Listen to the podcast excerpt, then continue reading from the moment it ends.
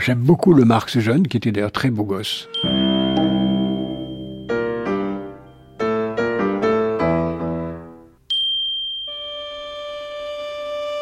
C'est plutôt cette image euh, d'un jeune Marx euh, tout juste sorti de la puberté que j'ai en tête quand je pense à lui. Il a un petit duvet adolescent un petit peu ridicule et une, touffe de cheveux euh, en bataille. On dit que euh, Marx était un peu bambocheur, que picoler ne lui déplaisait pas, qu'il aimait bien euh, s'amuser, partager la société de joyeux gaillards, et que dans un premier temps, rien n'annonce la, maturité lumineuse dans la cervelle encore molle, ondoyante, printanière de Marx jeune. Karl Marx, l'inconnu. Une série documentaire de Christine Le Cerf, réalisée par Franck Lilin. Deuxième partie, une jeunesse allemande.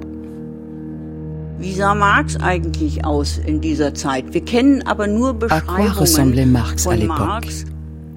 On a peu de choses. Äh, er Quelques descriptions de lui enfant, faites par ses sœurs.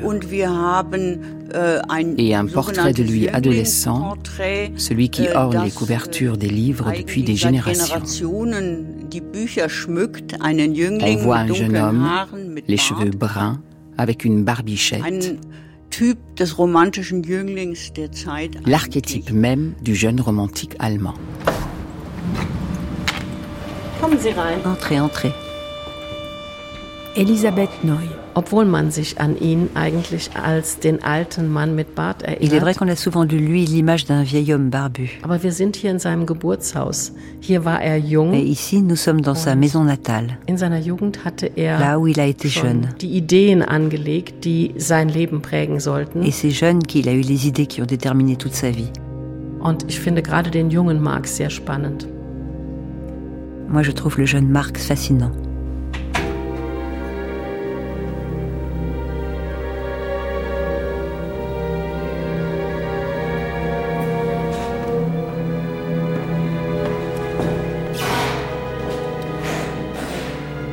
Ich bin als ganz junge Frau hier in dieses Haus gekommen und war fasziniert. J'étais une très jeune femme quand j'ai commencé à travailler dans cette maison. Von dem wunderhübschen Haus, von diesem schönen J'ai tout de suite été fascinée par la beauté du lieu et l'atmosphère qui s'en dégageait. Ein altes barockes Haus. C'est une ancienne demeure baroque. Ich stelle mir hier in dem Haus den kleinen Karl Marx vor. Où je m'imagine le petit Karl Marx d'abord bébé, puis apprenant der à hier faire ses premiers pas. erstmal ein Baby war und dann ähm, äh, laufen lernte und dann schon rausging aus dem Haus. Avant de quitter cette maison.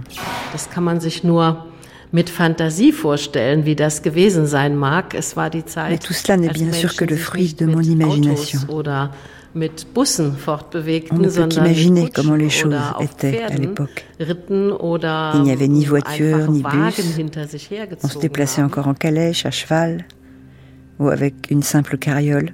Und äh, das ist natürlich eine ganz andere Welt gewesen, aus die man, auf die man schauen konnte, wenn man hier aus dem Fenster sah.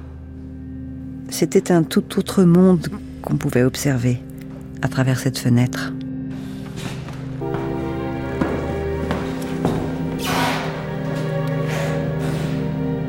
Man hat auch das Gefühl, dass hier ein bisschen Même si Marx n'y a vécu qu'un an et demi, zurückgeblieben ist, obwohl er nur seine ersten anderthalb Jahre hier lebte. on a la sensation qu'une petite partie de son esprit est restée ici, dans cette maison. Familie Marx hat hier in diesem Haus nur 18 Monate gelebt. Sie haben hier eine Wohnung La famille Marx n'y a en effet vécu que 18 mois. von April 1818 bis Ils ont loué ce logement d'avril 1819. 1818 à septembre 1819, Dann sind sie in ihr eigenes Haus in Trier avant d'emménager dans leur propre maison, dans la Simeonstraße, dans une autre partie de la ville. Ici, c'était un quartier plutôt bourgeois, je pense. 1818 Auch innerhalb der En Stadtmauern 1818, von c'était déjà le centre-ville de Trèves. Des gens de renom ähm, habitaient cette rue. Le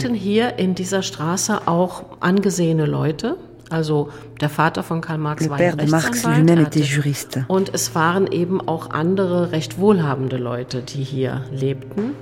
C'était un quartier de gens vraiment aisés.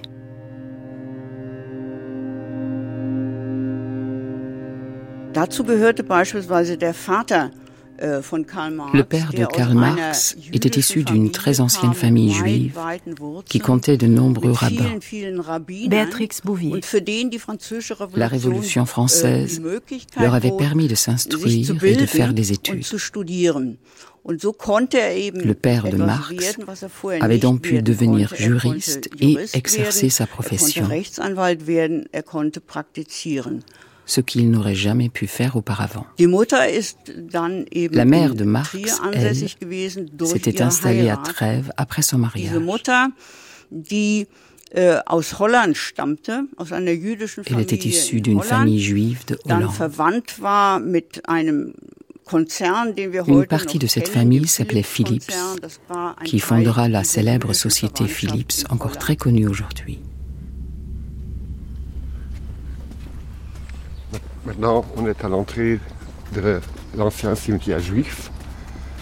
Frank Hirschmann.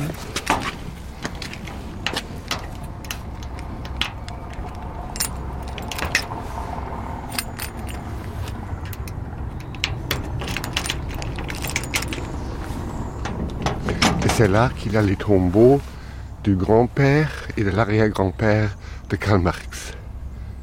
Du euh, grand-père Mordechai Marx Levy et de l'arrière-grand-père Moses Ouf. Allons le chercher.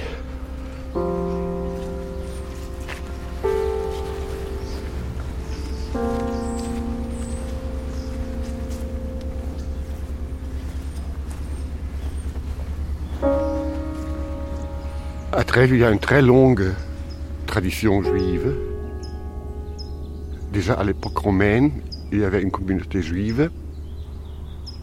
À l'époque de Karl Marx, il y avait très peu de juifs, parce que comme dans toute l'Allemagne, au XIVe siècle, l'année de la Grande Peste, on a assassiné pratiquement tous les juifs.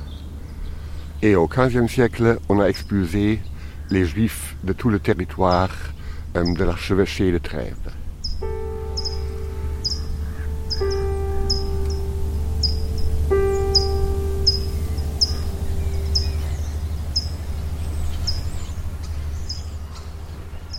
Ce n'est pas impunément qu'on est euh, juif, on est porteur de tout un, passé. Pierre Bergouni. Ils étaient frappés dans tous les pays depuis toujours de mesures iniques, euh, scélérates. Par exemple, deux ans, je crois, avant la naissance de Marx, l'État prussien estime qu'il n'est pas question que les juifs entrent et exercent dans la fonction publique. C'est terrible.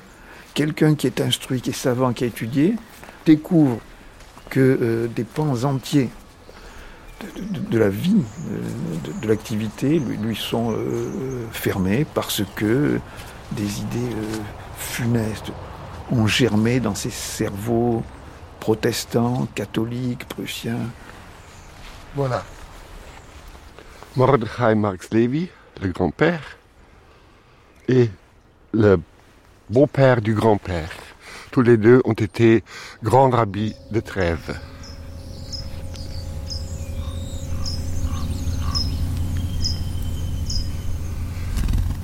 Heinrich Marx, le père de Karl Marx, a plusieurs fois essayé de garder sa religion juive et de devenir fonctionnaire d'État. On l'a refusé.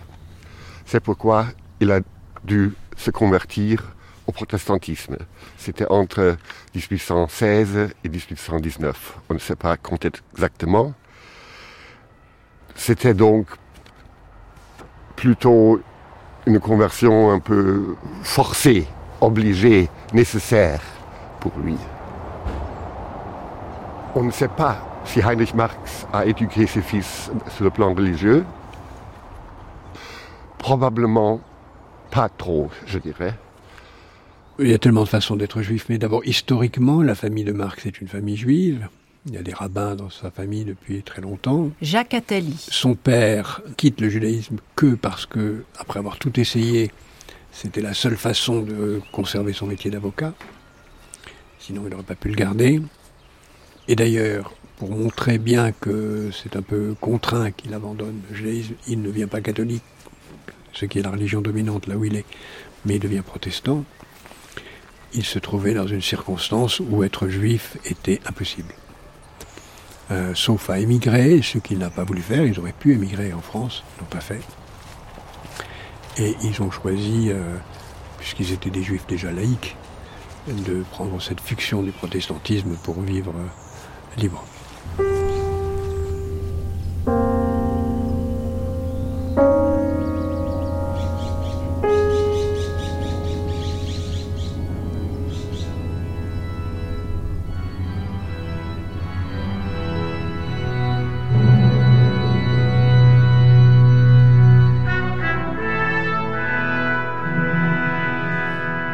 Sommes dans le casino. C'est un bâtiment en style classiciste. Il y avait la Casino Gesellschaft, la société du casino. Euh, c'était l'association des bourgeois de Trèves, de la libéralité. On s'y rencontrait régulièrement il y avait des conférences, des lectures, des soupers, des discussions, des balles. C'était vraiment le bâtiment le plus important pour la bourgeoisie euh, de Trèves, dont Heinrich Marx, le père de Karl Marx, qui, une soirée, il avait déjà bu un petit trop, euh, avec quelques amis, il s'est rendu sur la place, le Karl-Markt, et ils ont chanté la Marseillaise et ils ont hissé le drapeau tricolore. Grand scandale dans le centre de, Trèves.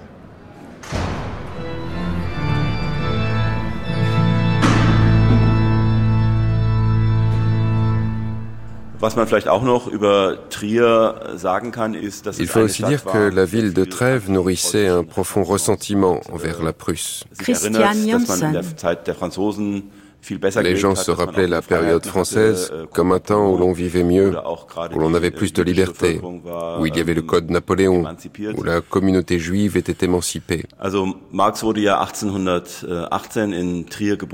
Marx est né à Trèves en 1818. Et de 1794 à 1815, Trèves avait appartenu à la France.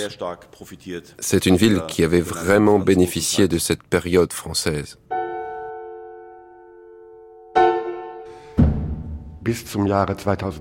Jusqu'en 2018, on ne savait pas que le père de Marx était français.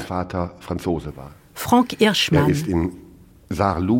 Mais il était né à Sarre-Louis, et Sarre-Louis était une ville française. Le père de Marx est donc né français. Et en 1794, lorsque les troupes françaises ont pris Trèves, er il a bien sûr conservé sa nationalité. Äh, sous Napoléon aussi. Ce n'est que plus tard, sous le régime prussien, qu'on lui a automatiquement attribué la citoyenneté prussienne, ainsi qu'à son épouse hollandaise. En 1815, la ville de Trèves avait été reprise par la Prusse. Äh, du jour au lendemain, il y avait une frontière qui passait juste à côté de la ville, une frontière avec la France, ähm, une frontière avec un pays désormais ennemi. Äh, C'est pourquoi le äh, sentiment anti-prussien était aussi fort à Trèves. Il y avait une véritable nostalgie de la France, surtout au casino. Le père de Marx lui-même avait d'excellents souvenirs de cette période française.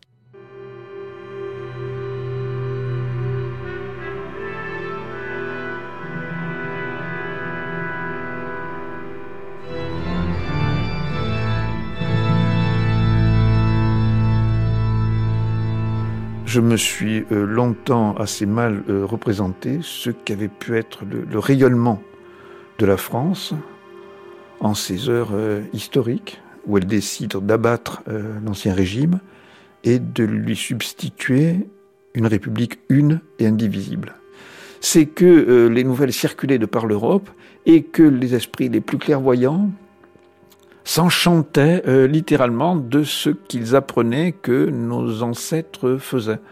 Hölderlin, Hegel et Fichte, jeunes, qui nuitamment creusent un trou dans la cour du lycée pour y planter un arbre de la liberté. Au grand scandale, naturellement, des, autorités qui vous donnent très mauvais œil les, les, pensées délétères qui ont infecté la cervelle de ces étudiants. Qu'il y ait une réelle gallophilie dans une partie de l'intelligentsia euh, allemande, c'est l'évidence. Und in diesen Regionen, die zu Frankreich gehört hatten, äh, gab es eben Menschen, die beeinflusst waren von Frankreich. Beaucoup de gens étaient encore influencés par la France, le Code Napoléon, dem, was positiv, la Révolution française, übrig geblieben war mit dem Code apporté. Gab es eben Freiheiten, la liberté, le développement économique, gab es ein Bürgertum, l'épanouissement d'une nouvelle bourgeoisie. Äh, das sozusagen war ein Erbe der französischen Tout cela, c'était l'héritage de la Révolution française. Mais il y avait aussi l'héritage des Lumières, la tradition d'une pensée libérale. C'est dans ce contexte qu'est né Karl Marx. Toute l'éducation, les enseignants, les livres étaient empreints de cette pensée libérale.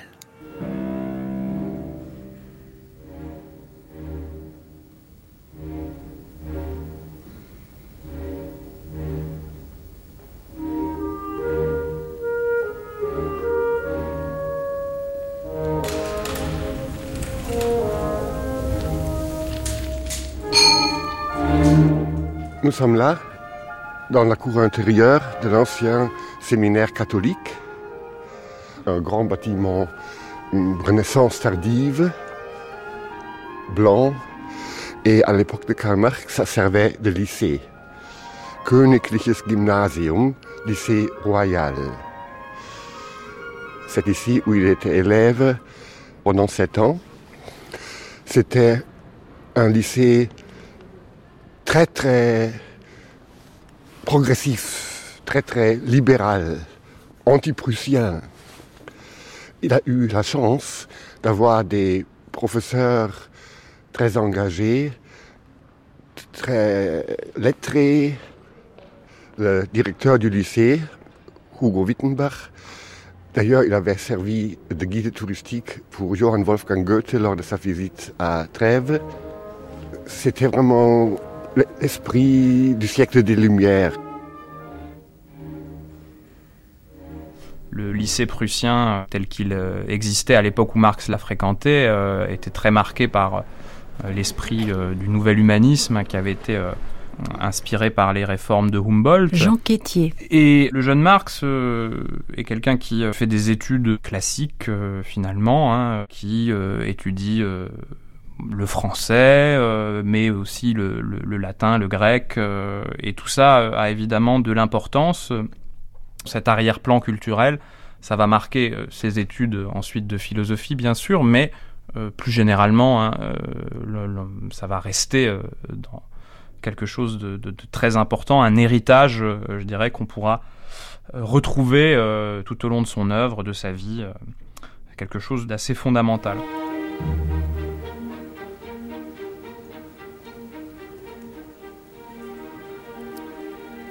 Méditation d'un adolescent devant le choix d'une profession. À l'homme, la divinité a fixé un but général, ennoblir l'humanité et s'ennoblir lui-même. À lui de rechercher les moyens de l'atteindre, à lui de choisir dans la société la place d'où il peut s'élever au mieux et élever la société avec lui.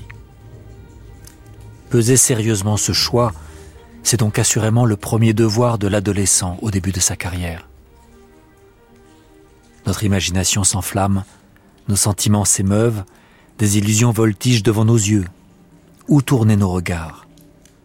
Qui viendra à notre secours si notre raison nous abandonne?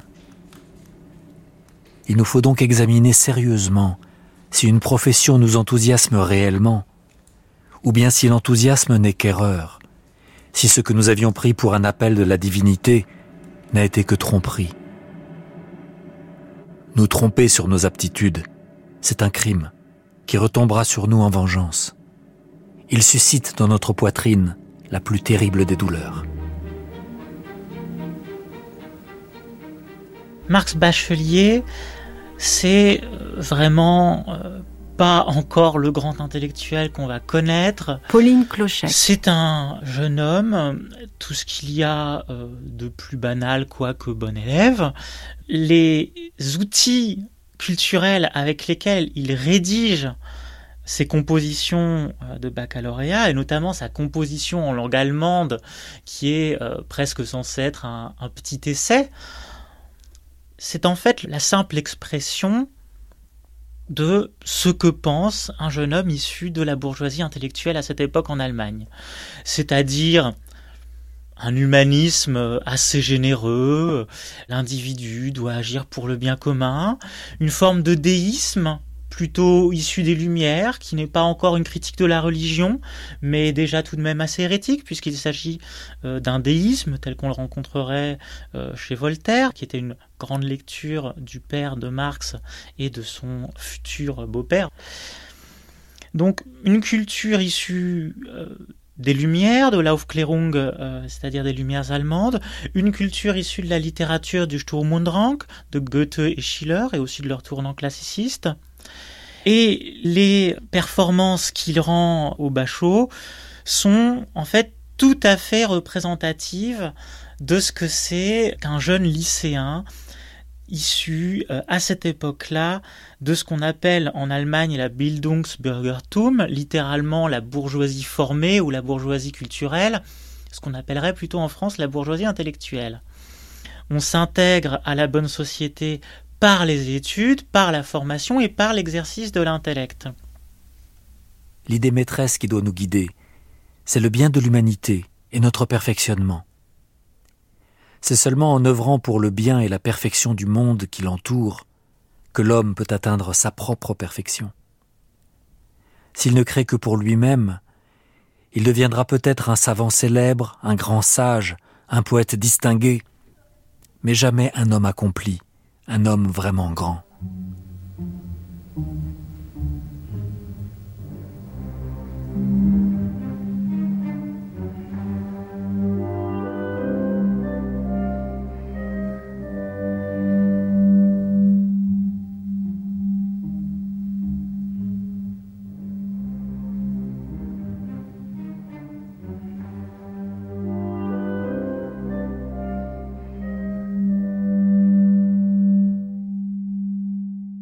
Jeune Marx est aussi marqué par le Goethe classiciste. Par exemple, dans Wilhelm Meister, l'individu se réalise en intégrant la société. Et ça, c'est très lisible, cette forme d'association entre la réalisation de l'individu et sa participation concrète à un corps collectif, c'est lisible dans euh, la manière dont Marx se situe par rapport à son choix de profession, qui est euh, l'objet de sa, dissertation en langue allemande, puisqu'il indique que l'individu, euh, notamment intellectuel, se réalisera d'autant plus qu'il œuvrera pour le bien commun dans le cadre d'une communauté.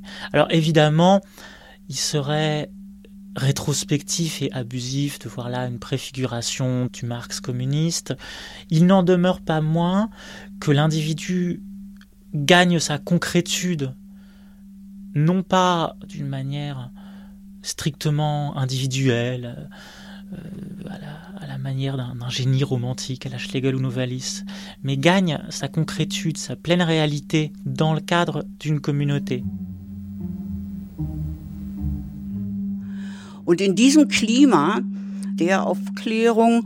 Karl Marx a grandi dans cette atmosphère marquée par les Lumières que ce soit à la maison ou à l'école.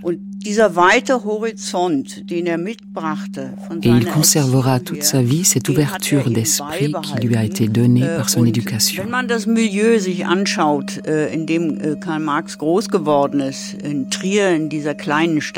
Marx a grandi dans une petite ville.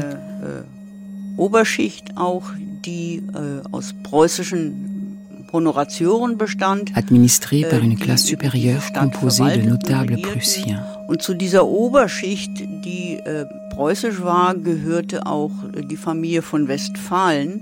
La famille von Westphalen appartenait à cette classe supérieure prussienne. Les von Westphalen étaient très libéraux. Ils autorisaient par exemple leurs enfants à fréquenter ceux de l'avocat Marx. Les enfants se connaissaient. Jenny von Westphalen, son frère Edgar, Karl Marx et ses sœurs. Ils étaient amis, comme étaient leurs parents, et se retrouvaient tous au casino de Trèves.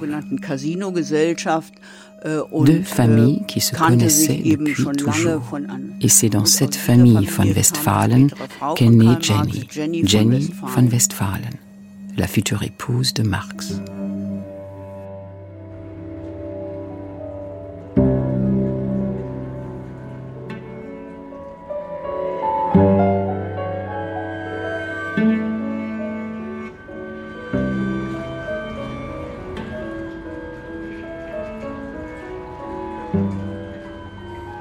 Famille de Jenny, la famille von Westphalen, c'était une famille de la basse noblesse, quoi, qui n'était pas une famille vraiment aisée, mais très instruite.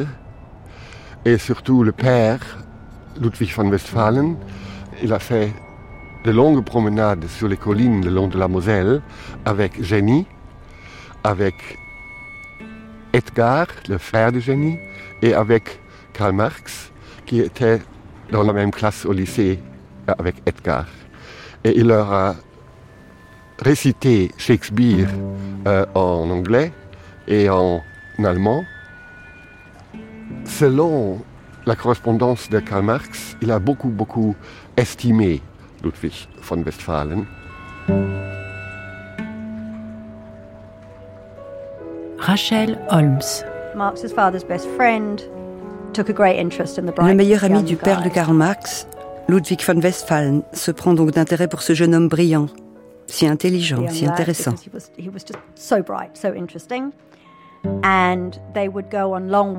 Il l'emmène faire de longues promenades uh, durant lesquelles il parle de Shakespeare, de philosophie, d'Achille, d'art, de culture, d'histoire et de politique.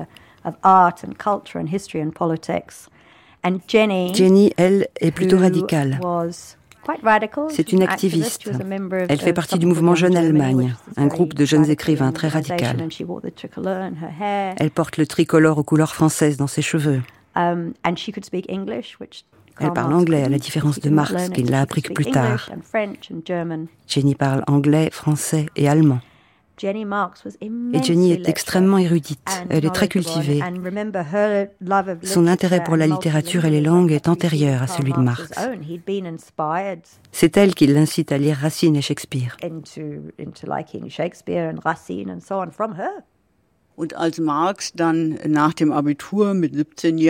Lorsque Marx part de Trèves après son bac pour ses études, il a 17 ans. Dann ließ er das alles hinter sich erst einmal. De tout un monde. Kam aber dann eben ein Jahr später oder in Ferien Quand il revient un an plus tard, il renoue avec cet ami d'enfance et il tombe amoureux de Jenny von Westphalen äh, très rapidement et très intensément. Jenny von Westphalen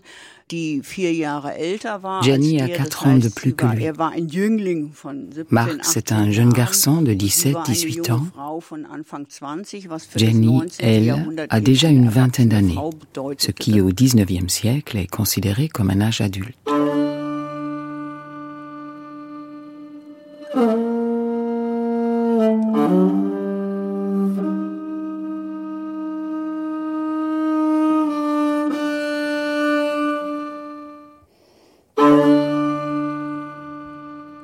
Le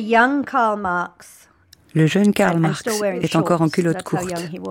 C'est dire s'il est jeune lorsqu'il rencontre la très séduisante Jenny von Westphalen. Jenny von Westphalen, who was the very glamorous older, older than him, daughter la fille du meilleur ami de son père, âgée de quelques années de plus que lui. And he was completely captivated with her. Et il est absolument fasciné.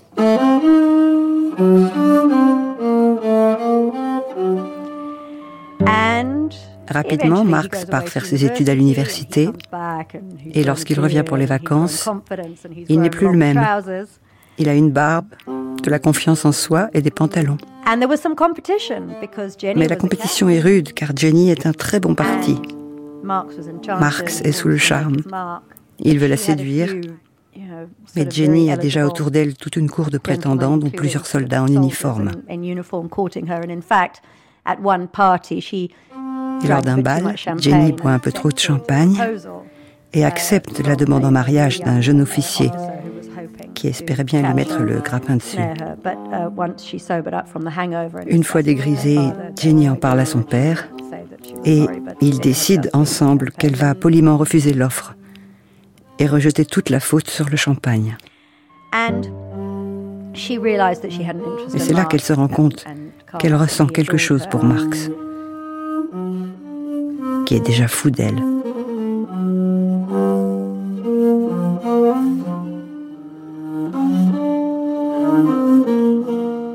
Sie war nach allem, was wir gehört haben oder was wir lesen können. D'après tous les témoignages de l'époque, äh, eine Schönheit. Jenny était considérée äh, comme une véritable beauté.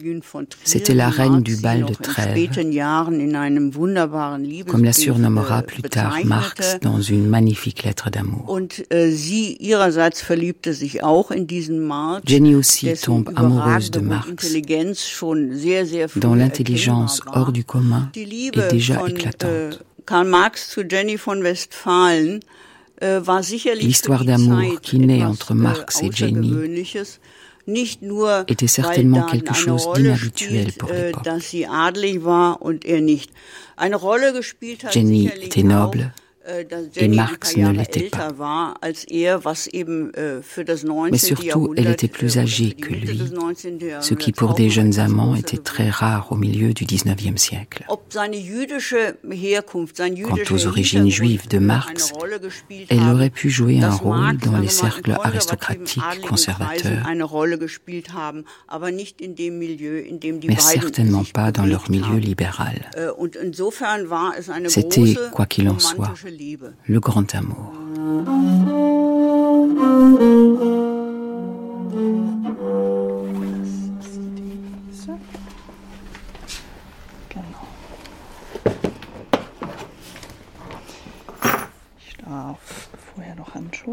Je vais mettre des gants. Katia Wollenberg.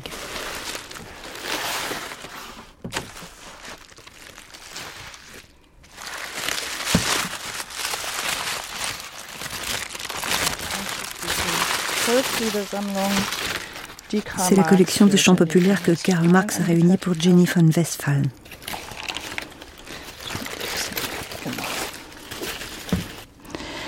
Ähm, hier hat er also handschriftlich Il les a copiés à la main. Lied für Lied, Strophe für Strophe, in, chanson après chanson, strophe après strophe, de sa plus belle ähm, écriture. Volkslieder, die er für sie zusammengetragen hat, aufgeschrieben. Le recueil est très joli. Und in einem Buch, avec son lettrage doré sur la couverture. In Goldschnitt ähm, gefertigt ist, mit einem originalen Einband, der ist original erhalten. Reliure d'origine.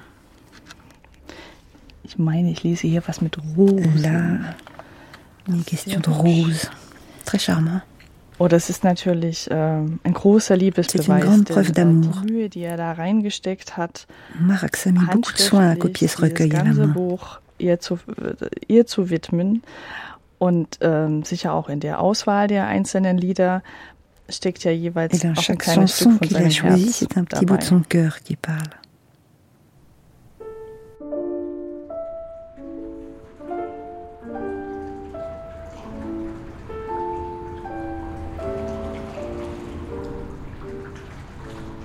Das Zeitalter der Romantik ist auch ein bisschen das Zeitalter des romantischen Reisens noch, c'est aussi celle du voyage romantique, äh, bevölkert hat und ergriffen hat und die Schnelligkeit. Quand le chemin de fer n'avait pas encore conquis le monde et imposé sa vitesse. Und als Karl Marx sein Abitur hatte, da war er Après avoir passé son bac, Karl Marx, alors âgé de 17 ans, mit dem Boot prend le bateau de Trèves à Coblence pour se rendre à Bonn.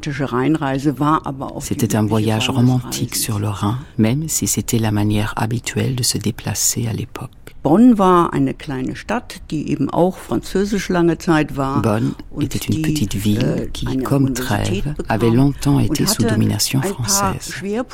Elle était la première ville de la province rhénane à s'être dotée d'une université déjà réputée pour son enseignement de la littérature romantique. Äh, Cette université comptait parmi ses professeurs August Wilhelm Schlegel, qui était non seulement le grand théoricien du romantisme, mais également l'inventeur de l'indologie. Marx va très vite assister à ses cours.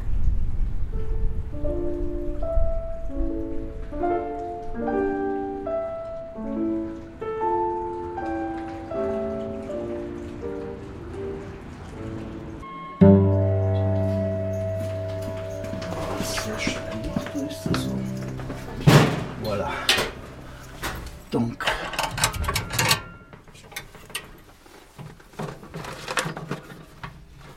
Jacques Paparot. Ce que je vous montrerai maintenant, c'est très exceptionnel. Ce sont des poèmes, enfin, Gedichte, la poésie qu'elle a écrit et a fait cadeau à son père à l'âge de 17 ans. Celui qui a écrit, vous voyez l'écriture, c'est très dur à déchiffrer.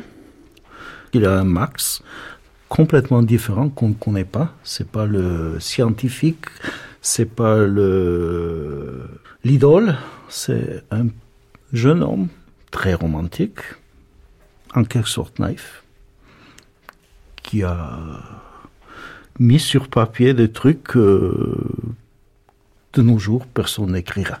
Celui-là, je le trouve très sympathique très sympathique, bien que c'est pas vraiment quelqu'un qui a pu faire un chemin dans les littératures.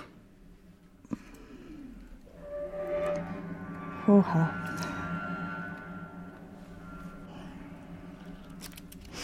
Deine Lichtlein. Petite lumière. Deine braunen Lichtlein, die Augen offenbar. Petite lumière noire.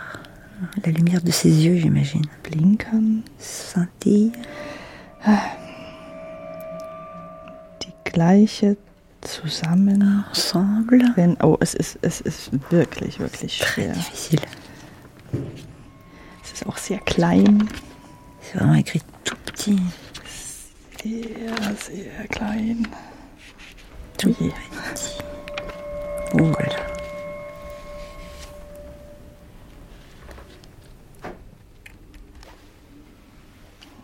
Waldquell. Ich lese immerhin ein Waldquell, das ist doch hübsch. Une source dans la forêt. Je lis quelque chose comme ça.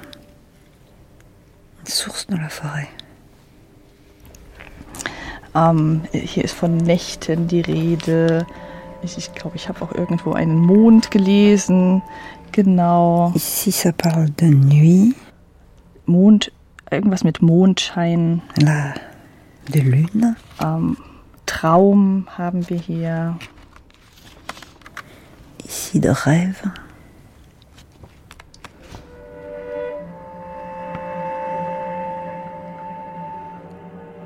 À mon cher père, une marque trop légère de mon éternel amour.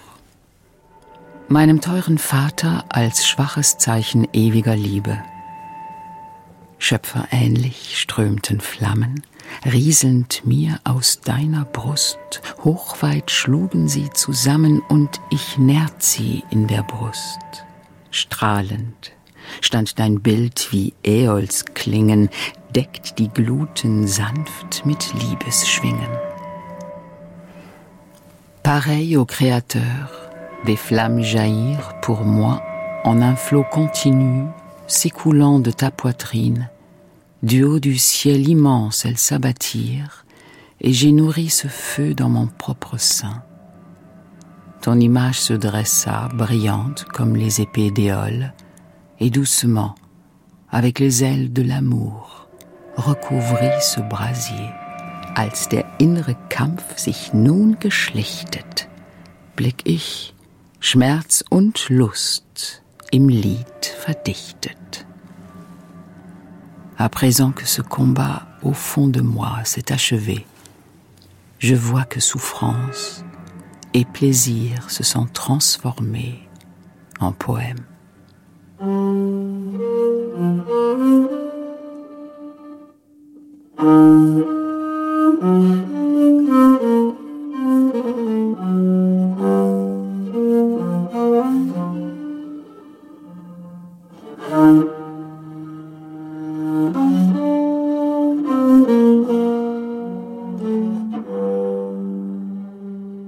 Zu seiner Zeit waren eigentlich zwei Konzeptionen Michael Heinrich. zur Verfügung. Das eine war Schillers ähm, À l'époque du jeune Marx, il existait deux conceptions différentes de la poésie. Und das andere war die äh, Celle de Friedrich Schiller, écrivain et penseur, avec ses lettres sur l'éducation esthétique de l'homme, et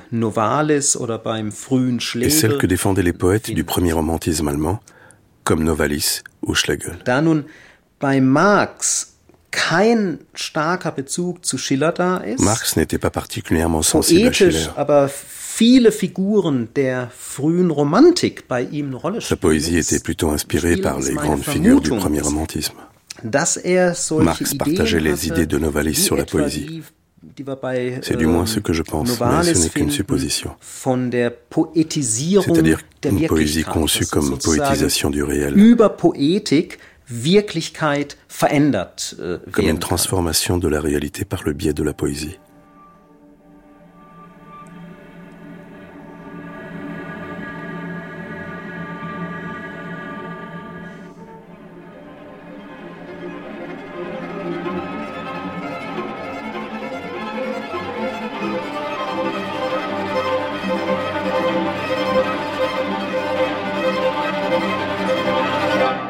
La différence du jeune Marx, le jeune Engels euh, ne va pas avoir un parcours d'étudiant euh, de même nature. C'est plutôt quelqu'un qui va avoir un parcours un peu de dilettante. Euh, il va s'intéresser à la poésie, il s'intéresse aussi à la musique, c'est un amateur de, de hein, notamment. Il va combiner en quelque sorte ses approches avec euh, sa formation euh, de jeune apprenti industriel hein, finalement, puisqu'il est issu d'une famille d'industriels de Wuppertal, hein, industrie textile.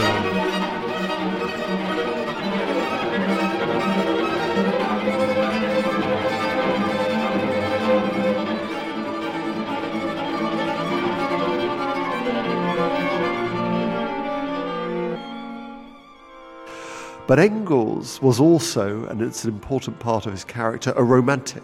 Engels était aussi un romantique. C'est un trait important de sa personnalité. Tristram Hunt. And he was infused with the romantic spirit which emerged at that Il était très empreint de cet esprit romantique qui émerge à l'époque. And so we also see him choosing the name Oswald as a nod to some of the great Il se choisit d'ailleurs le pseudonyme d'Oswald, un clin d'œil au grand thème romantique. Engels était vraiment quelqu'un de très flamboyant, de vif, d'intéressant, avec des capacités intellectuelles inouïes, que ce soit en poésie, en musique ou en littérature. Marx et Engels sont nés à quelques années d'écart et ont tous deux grandi en Rhénanie. Marx est issu d'une lignée de rabbins dans une famille bien plus créative et désordonnée que celle d'Engels, qui a grandi dans la tradition austère, puritaine et industrieuse des calvinistes.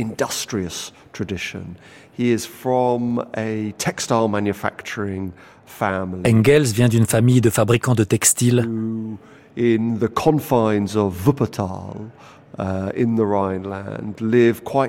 Qui mène une vie étriquée et guindée au fin fond de la vallée de la Wupper, en Rhénanie.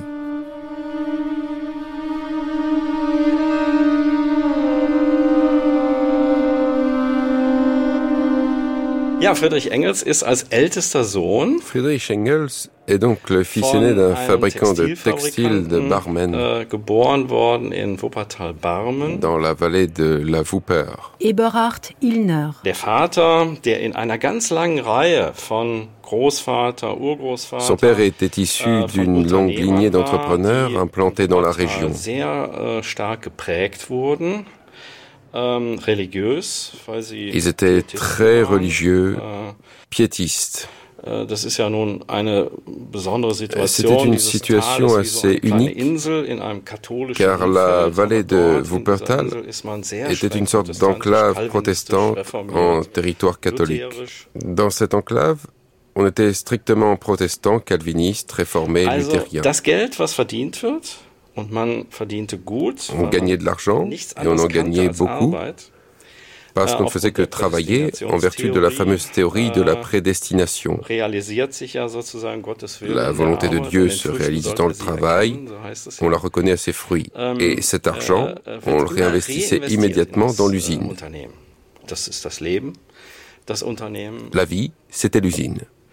Und so ist Friedrich Engels eben aufgewachsen in einer Friedrich Engels a donc grandi dans une sorte d'usine-colonie. En 1837, son père, contraint de créer une joint venture en Angleterre, er le retire de l'école sur le champ. Er Alors qu'il lui restait encore deux ou trois ans avant de passer le bac et que le jeune Engels voulait étudier la philosophie et la littérature. À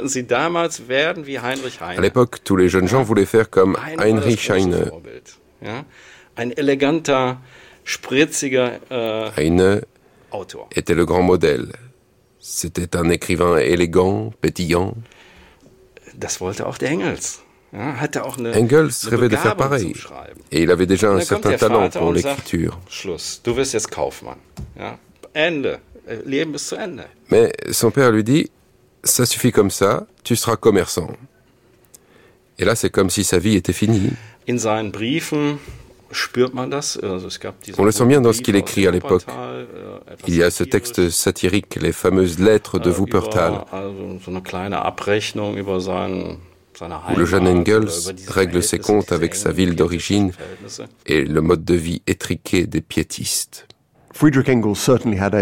Friedrich Engels entretenait certainement une relation compliquée avec son père et bien plus chaleureuse avec sa mère. Mais pour l'époque, dans ce genre de milieu, il n'était pas extraordinaire qu'un père exige de son fils qu'il reprenne l'affaire familiale, qu'il vive en bon protestant et qu'il suive le chemin de Jésus. C'était dur, certes, mais certainement pas exceptionnel. Engels était fils à papa, il détestait son père. Sébastien Spitzer. Son père était l'image de cet homme protestant, pieux, pour qui l'argent était une façon de s'accomplir hein, pour gagner euh, la bienveillance divine. Hein, c'est ça, hein. il faut réussir sa vie, gagner de l'argent. Et pour Engels, il y avait ce paradoxe-là, c'est celui de se mettre dans les pas de son père, qu'il détestait, et de mener sa propre vie. C'est tout le contraire de Karl Marx. Karl Marx était fils d'avocat, aimé par son père, mais il va vivre sa vie. En travaillant sur Marx, j'ai découvert l'extraordinaire importance de son père. Et cet attachement à son père euh, me paraît euh, très important pour comprendre le personnage. Karl Marx ist aus meiner Sicht äh, nicht zu denken ohne die Menschen äh, um ihn herum. On ne peut pas séparer Karl Marx de ses proches, die, die für ihn wichtig waren. de ceux qui comptaient pour lui. Äh, sein Vater Béatrix war ein wohl sehr Le père de Marx était un homme très compréhensif, qui avait su reconnaître très tôt les dons de son fils. Und der ihn förderte il l'a constamment encouragé, mais il s'est fait du souci pour lui toute sa vie. C'est ce qui me touche le plus dans cette relation. Un père qui rappelait son fils à l'ordre, äh, mais qui essuyait toujours ses dettes. Äh, Un père qui espérait que son fils embrasse comme lui la carrière du droit et puisse gravir comme lui er les échelons de la bourgeoisie cultivée. äh, C'était, je pense, ce que le père de Marx imaginait pour son fils. Mais le fils a suivi un autre chemin. Marx a commencé ses études de droit à Bonn, puis à Berlin, pour faire plaisir à son père. Mais il a très vite fait d'autres choses en parallèle. Il a suivi des séminaires de discipline qui l'intéressaient davantage et il s'est mis à écrire des poèmes et des pièces de théâtre. Le père voyait tout cela d'un mauvais œil et il essayait sans cesse de remettre son fils sur le droit chemin. Mais contrairement à ce que font la plupart des pères, il a rarement menacé de lui couper les vivres. Il a préféré espérer. Cet espoir était vain. Mais le père de Marx ne l'a jamais su, car il est mort très tôt. Marx n'aime pas gagner d'argent, mais il aime bien le dépenser. Donc, quand il est étudiant, il fait la fête, il dépense l'argent. D'ailleurs, son père le lui reproche, sa mère le lui reproche, il est toujours tendu avec ça. Et ensuite, il va se trouver en situation de vivre au crochet de quelqu'un, toujours, euh, ce sera évidemment Engels qui va être le principal pourvoyeur, mais sans véritablement attacher de l'importance à l'argent. C'est un panier percé. Il consomme l'argent en permanence, pourtant il le déteste. Il consomme cette matière, euh, l'argent qui permet tout, mais ne fait rien pour en gagner. Il va le chercher chez les autres. Karl Marx, il vit sur un grand pied dès qu'il en a l'occasion. Karl Marx, était officiellement inscrit en droit, comme le voulait son père. En réalité, il suit plutôt des cours de mythologie grecque ou de littérature, et il profite surtout de la vie étudiante. Ses journées consistent essentiellement à chanter, à boire et à se bagarrer. Il y a même une anecdote selon laquelle Marx aurait passé un jour au cachot, dans les cachots de l'université, ce qui n'existe plus aujourd'hui. C'est un détail assez amusant d'ailleurs. On va faire un peu de philologie. Karl, c'est Kerl, le gaillard, euh, l'homme au sens un peu, euh, je ne sais trop comment dire, pesant du, du terme. Alors il fait le gaillard. C'est une période de sa vie. Un Jahr verbrachte Karl Marx in Bonn. Marx reste une année à Bonn, puis à la demande de son père, il part étudier à l'université de Berlin. Marx a bien profité de cette année à Bonn. Äh, er il a vécu constamment äh, au-dessus de ses moyens. Er de retour à Trèves pour les vacances, il se fiance avec Jenny von Westphalen et part pour Berlin. Il change donc d'université à la demande de son père, qui pensait qu'on travaillait plus äh, sérieusement dans la capitale prussienne qu'en Rhénanie. Même s'il accepte de continuer le droit pour faire plaisir à son père, Marx plonge très rapidement dans la vie berlinoise.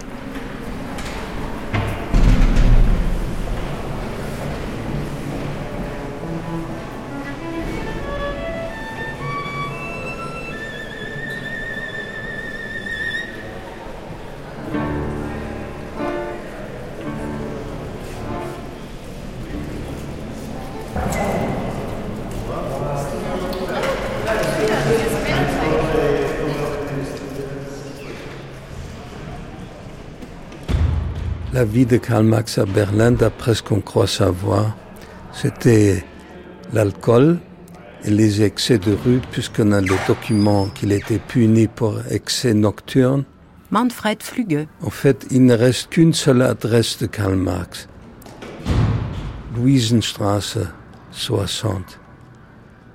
Mais c'est pour se faire une idée de, du Berlin de l'époque de Karl Marx, des années 40 et 19e donc il faut aller voir la Marienstrasse, non loin de Bahnhof Friedrichstrasse, Marienstrasse, qui est une de mes rues préférées, parce que ça donne vraiment une idée du très vieux Berlin. Il y a des maisons de trois étages ou de quatre étages, ce qui est plutôt rare dans Berlin. Vous avez le pavé, les fameux Schlesische Platten, qui étaient des, des pierres carrées qui servaient à couvrir les trottoirs. À l'époque de Marx à Berlin, les trottoirs n'étaient pas encore fixés et on n'avait pas encore le droit de fumer dans la rue. Il a fallu la révolution de 1848 pour que les citoyens berlinois obtiennent le droit de fumer en public. Et à l'époque, c'était la première grande époque de Berlin comme cité de la pensée allemande. Hegel était mort en 32 et enterré au fameux cimetière Dorotheenstädtischer Friedhof où reposent aussi d'autres penseurs comme Fichte. On appelle Berlin à l'époque Spree-Athen. Il y a trois grandes questions qui agitent euh, le Berlin intellectuel universitaire de l'époque. La première question, c'est la question de la nation qui n'est pas faite alors qu'elle devait être faite après la victoire contre Napoléon. Johann Chapoutot. La deuxième question, c'est la question des libertés. C'était l'autre grande promesse de la guerre contre Napoléon. On euh, se mobiliser euh, en masse contre l'envahisseur français pour aboutir à une unité nationale, mais une unité nationale libérale avec une constitution qui soit garante des libertés. Eh bien, cette constitution n'a pas été octroyée par le roi de Prusse. Et la troisième question, c'est la question sociale quand même, hein, parce que dans les années 1830-1840, il y a à Berlin spécifiquement un prolétariat urbain qui commence et qui se forme et qui est issu de l'exode rural, de l'émigration des campagnes. Et donc à Berlin, c'est concentrer une population pauvre, prolétarisée, et qui était, qui constituait la main d'œuvre d'une industrie notamment mécanique, une industrie lourde, les chemins de fer, hein, les usines Borzig par exemple, à Berlin. Et ça, Marx en est le témoin dès les années 1830.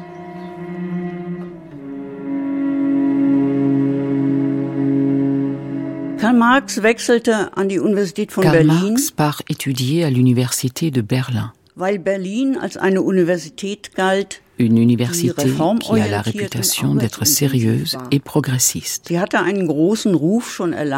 Elle est assez récente, mais a déjà une certaine renommée et elle attire beaucoup de jeunes gens grâce à de célèbres professeurs. Äh, Le plus célèbre d'entre eux à l'époque était Hegel, un philosophe dont l'influence dépassait les frontières de la Prusse. Il était déjà décédé lorsque Marx est arrivé à l'université. Äh, Marx a donc connu certains de ses élèves, mais il n'a pas suivi ses cours. Heinrich Heine, lui aussi, a fait des études à Berlin bien avant Marx. C'était un des rares à avoir assisté aux cours de Hegel.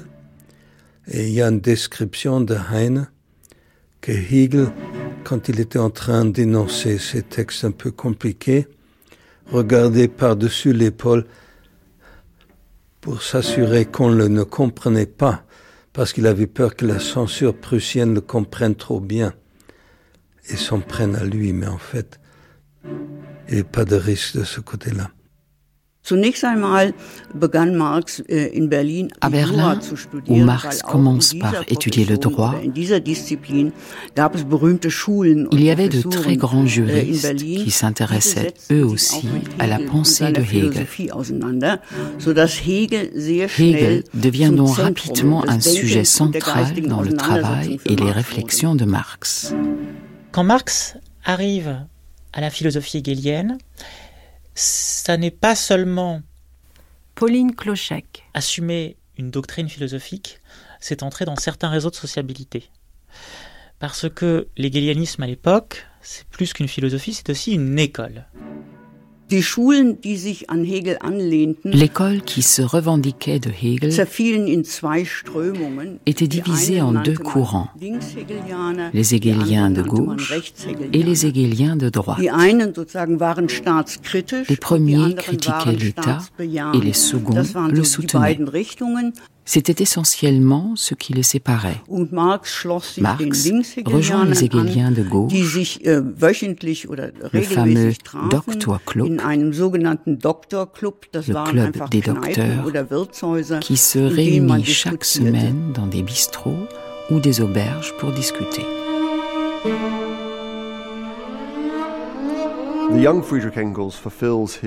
Le jeune Friedrich Engels fait son service militaire à Berlin,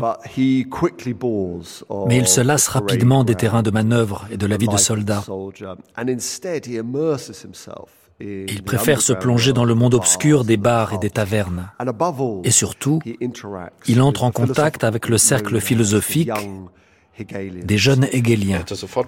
Engels aurait pu entrer immédiatement dans le commerce. Mais non, il a voulu se payer la tête de son père une dernière fois. Il voulait étudier. C'est pour cela qu'il se rend à Berlin où il s'engage dans l'artillerie. À Berlin, il habitait dans la Friedrichstrasse. Il y a encore une petite plaque sur la maison. Äh, Ce n'était pas loin de l'université Friedrich Wilhelm, où Engels allait assister au cours de Schelling en uniforme militaire. Schelling était le grand disciple de Hegel. C'est par ce biais-là qu'Engels est entré en ähm, contact avec les jeunes äh, Hegeliens. Un cercle assez large de jeunes äh, intellectuels, dont faisaient partie Max Stirner, Feuerbach et bien d'autres, et dont Marx n'était pas la figure principale. Marx et Engels ne se connaissaient pas encore. These were the left wing apostles of Ces jeunes hegeliens de gauche poussaient les idées de Hegel dans une direction bien plus radicale. Et, point très important, il s'appuyait sur la critique hegelienne de l'histoire pour critiquer la religion organisée. Il importe de le souligner, car Marx et Engels sont venus au socialisme par la critique du christianisme et de la religion. Et dans les deux cas, ce sont les jeunes hegeliens qui leur ont permis de faire ce pont.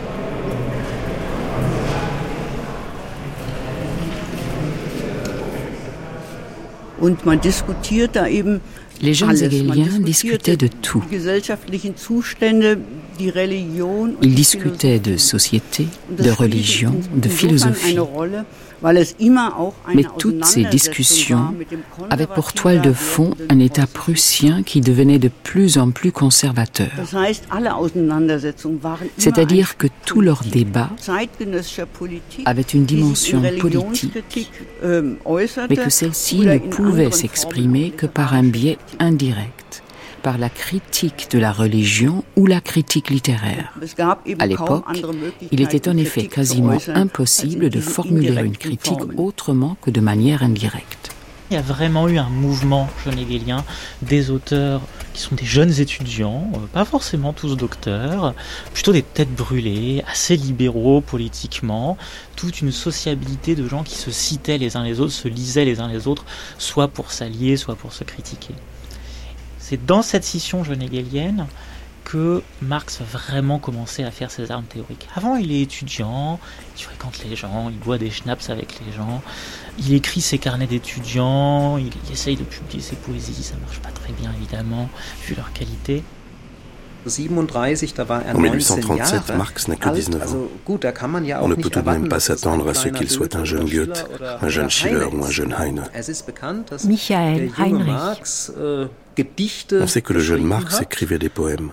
Er studiert Jura, aber eigentlich hat ihm eher so eine Karriere Il faisait des études de droit, mais il rêvait plutôt d'une carrière de poète. Und der erste Bruch, der sich vollzieht, ist, dass er sich von L'abandon de ce rêve a été un moment absolument déterminant pour lui. Verabschiedet.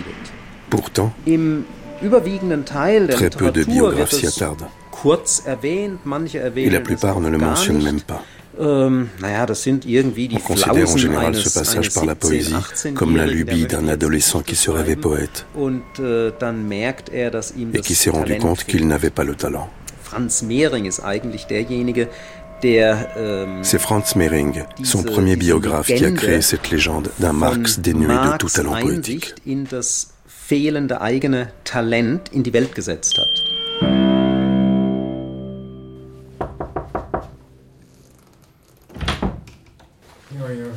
Ja, dankjewel.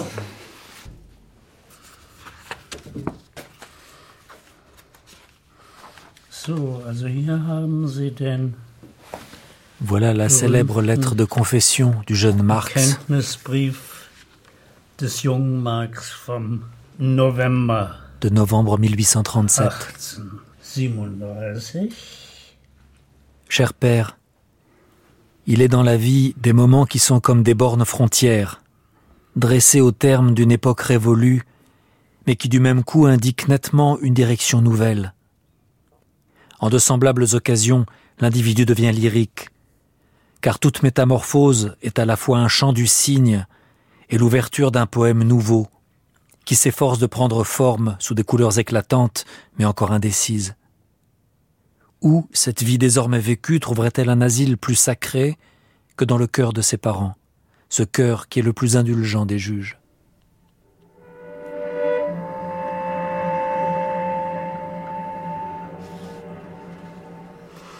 Ja, das ist eines der ersten wichtigen Dokumente. Un des premiers documents euh, de la vie euh, étudiant de, de Marx. Michael Kretke. C'est un, drôle de lettre qui est écrit euh, dans euh, les pages d'un cahier d'études, un cahier d'école. C'est tout plein de textes, c'est euh, une douzaine de, de pages et un document où il explique à son père d'une façon assez détaillée le cours de ses études, les professeurs qu'il a vus, les cours qu'il a suivis, les travaux qu'il a commencés, et parle aussi de ses ambitions, de ses plans, de ses projets pour le futur. Dans la lettre du 10 novembre 1837, il dit à son père qu'il va abandonner finalement sa carrière, euh, son ambition de poète. Il dit à son père que, au fond, la philosophie va être euh, le nouveau domaine euh, dans lequel il va choisir de s'investir. Jean Quétier. C'est un texte qui est assez décisif pour comprendre un peu la crise personnelle et intellectuelle que Marx traverse à cette époque. Et c'est aussi un document euh, qui nous permet de voir à quoi ressemble ce vecteur euh, de communication absolument décisif pour Marx, qu'est la lettre euh, de manière générale, la correspondance. Et c'est une caractéristique qu'on retrouvera très fréquemment dans sa correspondance, puisque la correspondance, c'est quelque chose qui n'a rien d'anecdotique hein, dans le cas de Marx. C'est quelque chose, au contraire, qui constitue un véritable laboratoire théorique pour euh, découvrir sa pensée euh, à l'œuvre.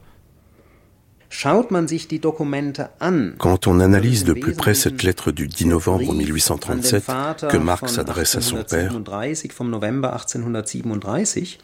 da spricht Marx an keiner einzigen Stelle davon, dass er kein Talent habe. On voit bien qu'à aucun moment il n'est question d'un manque de talent. Äh, er sagt in den letzten au contraire, il dit qu'une lumière a jailli dans ses derniers poèmes, que quelque chose s'est éclairé. Il a fait des progrès. Um ce n'est pas du tout une question de talent, mais de ce qui peut ou ne peut pas être exprimé à travers la poésie. La poésie lyrique devait être mon premier dessin. À la fin du semestre, je me suis remis à taquiner le cœur des muses et à m'exercer à la flûte de pan. Et comme par un coup de baguette magique, le royaume de la vraie poésie m'est apparu, réduisant toutes mes créations en poussière. Un voile est tombé, mon saint dessin est en pièces, il me faut établir de nouveaux dieux. J'ai appris à connaître Hegel d'un bout à l'autre, et je m'attache de plus en plus solidement à cette philosophie d'aujourd'hui, à laquelle j'avais pensé échapper.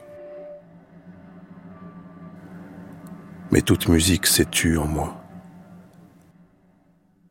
Pardonne, cher père. Il est près de quatre heures, la chandelle est consumée et je n'y vois plus. Ton fils qui t'aime à tout jamais. Karl.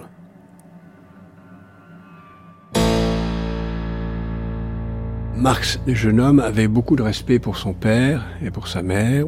Et il était euh, fils extrêmement obéissant. Donc quand son père l'a envoyé au faire des études à Berlin. Il a fait des études de droit comme son père le voulait. Et puis, à un moment, il voulait plus faire ça, il voulait être professeur de philosophie. Et il a écrit, en particulier une lettre très importante, qu'il écrit à son père pour lui demander euh, sur la pointe des pieds, euh, cher père, euh, je t'obéirai tout le temps, mais j'ai plus envie de faire de droit, j'ai envie de faire de la philo. S'attendant un refus, et son père lui répond beaucoup plus tard.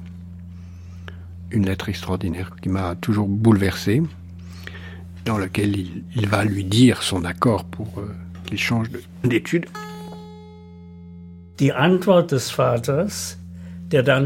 Le père de Marx qui était déjà très malade à l'époque, lui a répondu dans une lettre assez courte. Marx était à peu près parvenu à convaincre son père qu'il avait fait le bon choix. Voilà la lettre. Götz Lankau. On voit bien que c'est l'écriture d'un homme malade. Die Handschrift des dann schon ziemlich kranken Vaters. D'après la sœur de Marx, c'était la première fois depuis longtemps que le père avait réussi à se lever de son lit pour aller s'asseoir à son bureau äh, et écrire cette lettre à son fils. Et on voit là que la mère de Marx a ajouté un feuillet avec quelques mots très affectueux et maternels à la fin. C'est la fin de cette lettre, ils ne se reverront plus, puisque son père va mourir quelques jours plus tard, et cette lettre va l'accompagner tout le temps.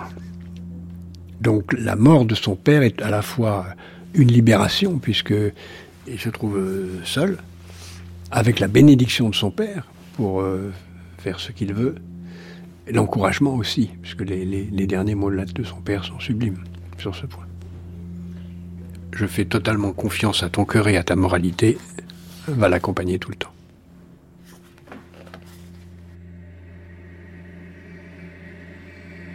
J'ai lu des fragments de la philosophie de Hegel.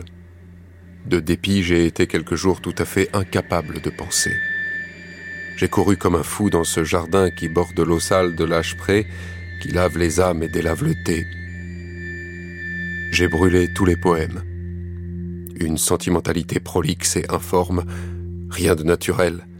Toute réalité s'estompe, une sorte de monde lunaire, juste le contraire de ce qui est et de ce qui doit être. Il s'agissait d'une poésie idéaliste.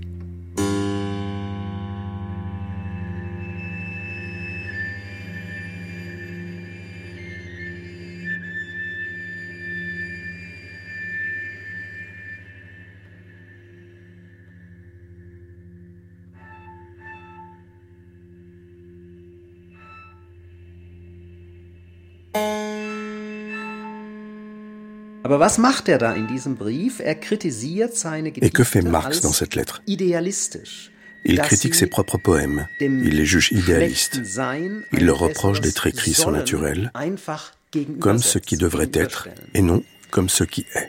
Michael Heinrich. Pourquoi une telle remise en question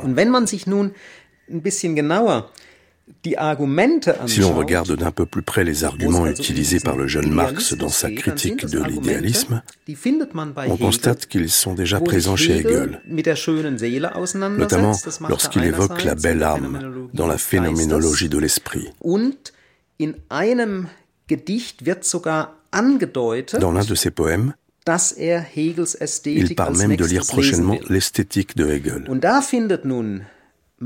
Et ce que Marx découvre chez le philosophe allemand, c'est une critique du romantisme, er une critique à laquelle il ne peut rien opposer. Le jeune Marx se sent personnellement visé. Cette belle âme qui aspire au monde mais ne veut pas s'y salir, qui reste toujours en retrait, cette belle âme, c'est lui. Er kann dem Hegel, Marx ne peut rien opposer à la critique de Hegel. Nicht entrinnen, du moins pas avec les moyens intellectuels dont il dispose à l'époque. Il interrompt donc son projet poético-politique nicht mehr möglich. Und das ist für mich die Ursache, Pour moi, elle est là la raison qui fait que Marx renonce à devenir poète. Ce n'est pas parce qu'il manque de talent. C'est parce qu'il comprend, grâce à Hegel, Kritik äh, que ce qu'il visait à travers la poésie n'était qu'une illusion. Er. Marx se plonge alors dans l'étude approfondie de Hegel. Und kommt auch in diese äh, junghegelianischen hegeliens. Das waren Ces années ont été des années de formation pour Marx. In denen er et lui ont permis de former son esprit et de développer une pensée dialectique qu'il a apprise chez Hegel et conservée toute sa vie.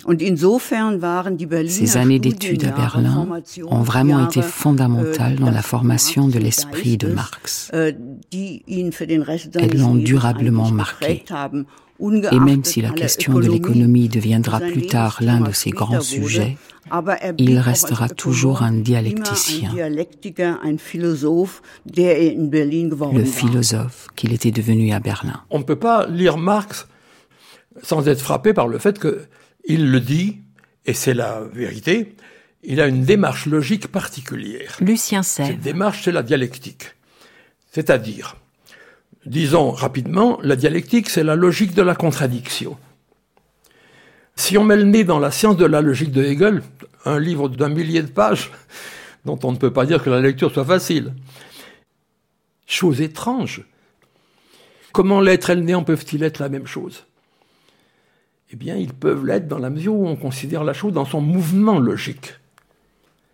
C'est-à-dire dans la mesure où nous considérons que l'être devient néant, autrement dit qu'il disparaît, que le néant passe à l'être, autrement dit qu'il apparaît. Et si nous considérons le mouvement constant de la disparition et de l'apparition, alors nous comprenons l'unité de l'être et du néant comme un mouvement, comme un processus qui s'appelle le devenir. Voilà, très schématiquement, le premier moment de la science de la logique euh, selon Hegel. C'est de là qu'on peut partir, si l'on veut, pour euh, définir la dialectique comme la logique de la contradiction. Donc Marx s'approprie la logique hegelienne, il y a une contradiction, mais qui, euh, selon Hegel, se réconcilie. Et lisant de manière critique la philosophie politique de Hegel, Marx est en désaccord total. Il n'y a pas de conciliation d'une telle contradiction possible. C'est l'un ou l'autre. Marx ne peut pas accepter cette idée hegelienne que toute contradiction se résout. Il est un jeune contestataire d'humeur révolutionnaire il découvre qu'il y a des contradictions irréconciliables, ce qui n'a pas de place dans la dialectique de Hegel, et qui donc exige une transformation de la dialectique, un élargissement de la dialectique. Hegel en a découvert une modalité fondamentale. Les contradictions qui se réconcilient, les deux termes contraires qui fusionnent en un nouveau terme supérieur. C'est un type de logique dialectique.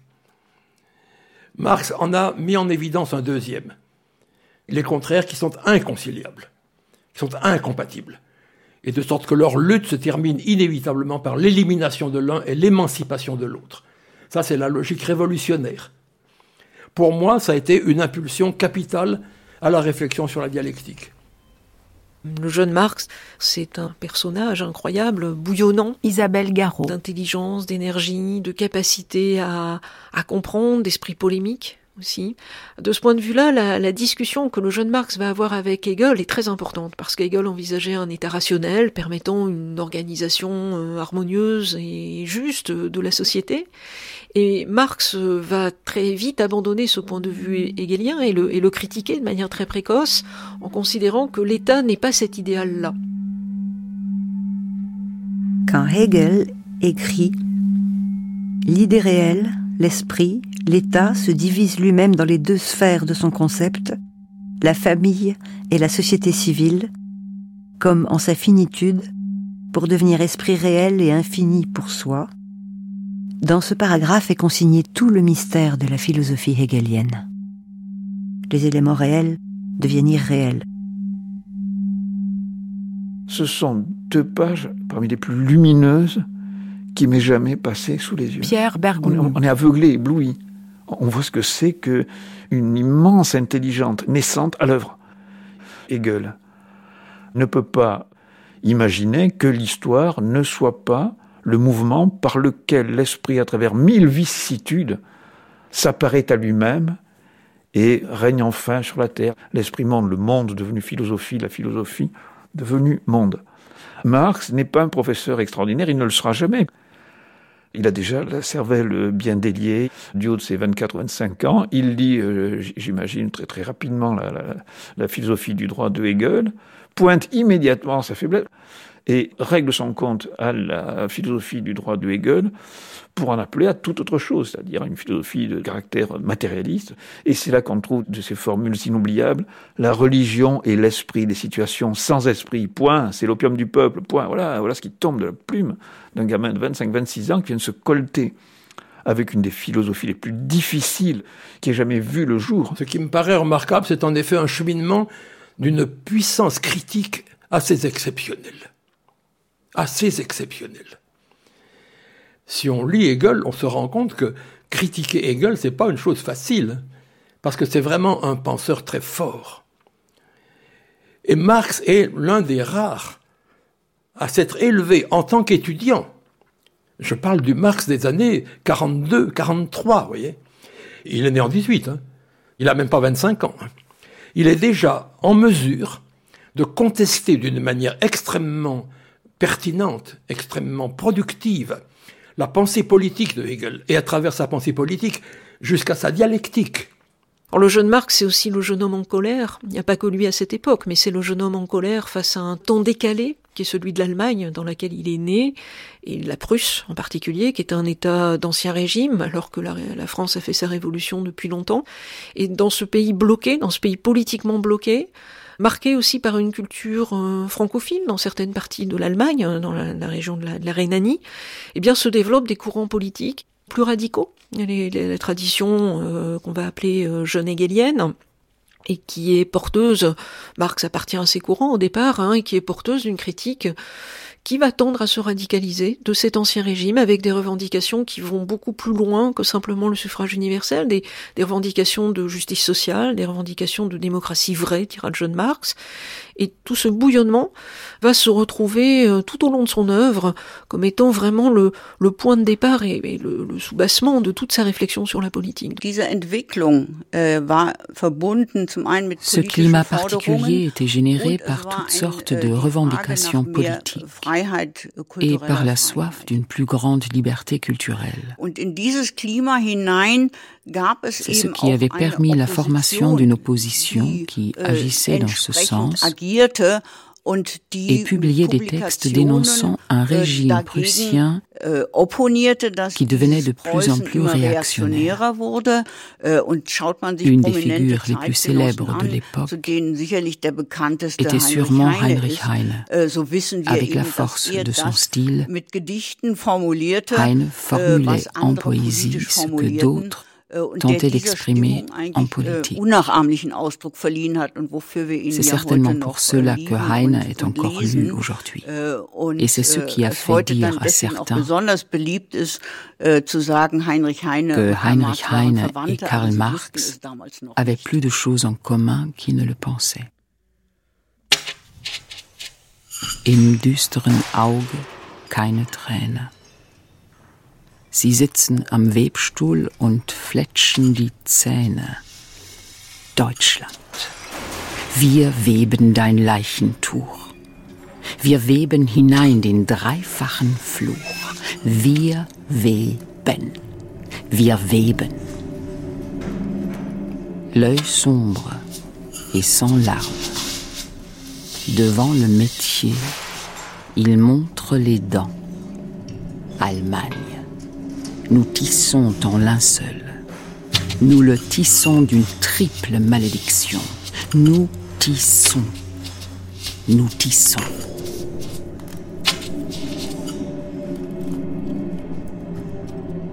La Prusse dans laquelle Marx a grandi et fait ses premières armes théoriques et politiques à partir de la seconde moitié des années 1830, C'est la Prusse de l'époque que rétrospectivement on appelle le Vormärz, ce qui veut dire littéralement l'avant-mars. Pourquoi avant-mars? Parce que euh, la révolution de 1848 en Allemagne, le printemps des peuples, commence en mars euh, par des émeutes à Berlin.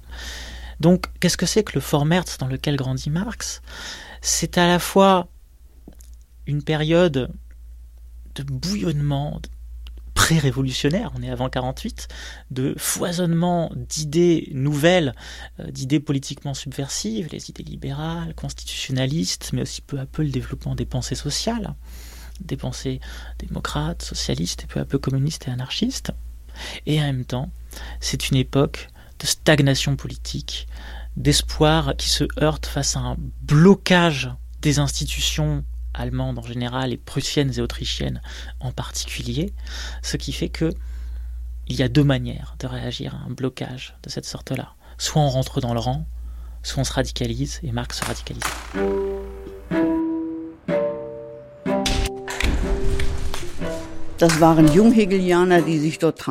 Parmi ce groupe d'intellectuels engagés, äh, il y avait Bruno Bauer, äh, jeune hegelien comme äh, Marx. Bauer avait poussé si loin la critique de la religion qu'il s'était attiré les foudres de l'État prussien. Bauer avait pris Marx sous son aile pour qu'il travaille avec lui. Euh, Il voulait que Marx passe sa thèse et entame une carrière um universitaire. Marx, très proche de Bruno Bauer. Bauer est son aîné, Bauer a déjà un poste quoique précaire à l'université, euh, Bauer a déjà énormément publié. Donc Marx est un peu le, le second couteau, le porte-flingue de Bruno Bauer, et avec lui, il cherche à développer une philosophie jeune hegelienne il écrit donc une thèse d'histoire de la philosophie sur l'atomisme antique et principalement sur Épicure, dans le but de devenir enseignant à l'université.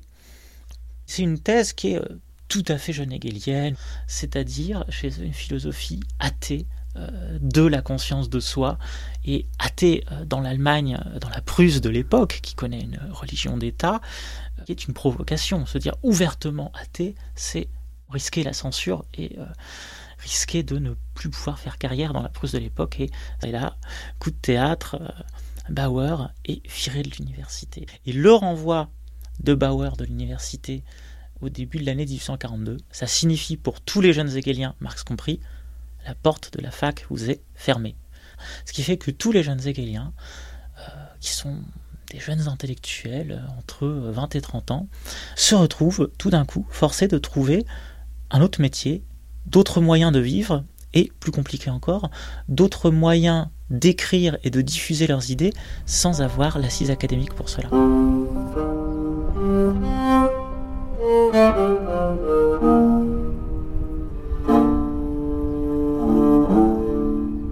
Trêve, le 10 août. Mon bichon. Je me réjouis que ma lettre t'ait égayé tu te languisses de moi, que tu aies bu du champagne, qu'il y ait des clubs Hegel, que tu aies rêvé, bref, que tu sois à moi, mon amour adoré, mon bichon. J'ai lu de bon matin trois articles sur Hegel de ton Bruno et l'annonce de son livre. Tu aurais pu me complimenter un peu pour mon grec et consacrer à mon érudition un petit article élogieux et c'est ainsi que vous êtes, vous, messieurs les Hegeliens. Vous ne reconnaissez rien si cela ne va pas dans votre sens. À mon amour, voilà que tu te mêles à présent de politique. C'est bien ce qui peut le plus te faire rompre le cou, mon Karl. Adieu, toi seul que j'aime. Alors, il faut évoquer la relation de Marx avec Jenny von Westphalen. Le couple que forment Karl et Jenny et pour l'époque assez inhabituel. Il faut avoir en tête que Jenny n'est pas du tout quelqu'un qui va jouer le rôle de femme au foyer, s'occupant des enfants euh, et euh, n'ayant aucun intérêt pour les questions euh, théoriques et politiques qui vont occuper son mari. Ça n'est pas du tout le cas. Ça, on peut très bien s'en rendre compte à la lecture de la correspondance entre Karl et Jenny, puisque ça n'est pas que de la correspondance amoureuse euh, traditionnelle, on va dire. Jenny, euh, euh, quelqu'un qui peut lire Hegel, par exemple. On verra que Jenny relit et retravaille certains manuscrits de textes tout à fait décisifs, comme le manifeste du Parti communiste, par exemple. Donc, on est assez éloigné d'un imaginaire un peu misogyne qu'on a pu plaquer sur cette relation-là. Äh, Jenny trouve le temps long. Il faut dire qu'il n'y a pas grand-chose à faire à Trèves pour une jeune fille à cette époque. Äh, Mais Jenny met à profit cette période de fiançailles pour accroître ses connaissances intellectuelles et tenter de se mettre au niveau de äh, Marx. On a quelques lettres de sa main où Jenny demande à Marx quelques conseils de lecture. Il se donne vraiment beaucoup de peine. Le reste du temps, c'est une jeune femme de son rang äh, dont la vie consiste essentiellement à attendre, äh, s'amuser et s'instruire un peu. Ce qui ne veut pas dire que Jenny était quelqu'un de frivole. Absolument pas. Äh, Elle avait une vraie soif de connaissance et c'était quelqu'un de très éduqué. Jenny a été la grande compagne de Marx. Ils étaient sans doute sur un même pied d'égalité. Marx et Jenny sont encore fiancés quand ils perdent tous les deux leur père. Ähm, C'est pour äh, eux le début des problèmes financiers.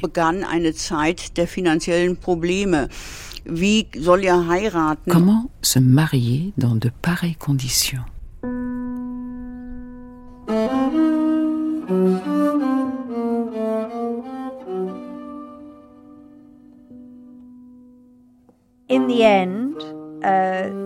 Au bout du compte, leurs fiançailles auront duré sept ans. Cette relation n'a posé aucun problème à la famille. Cela aurait pu être le cas car Marx n'avait pas d'argent.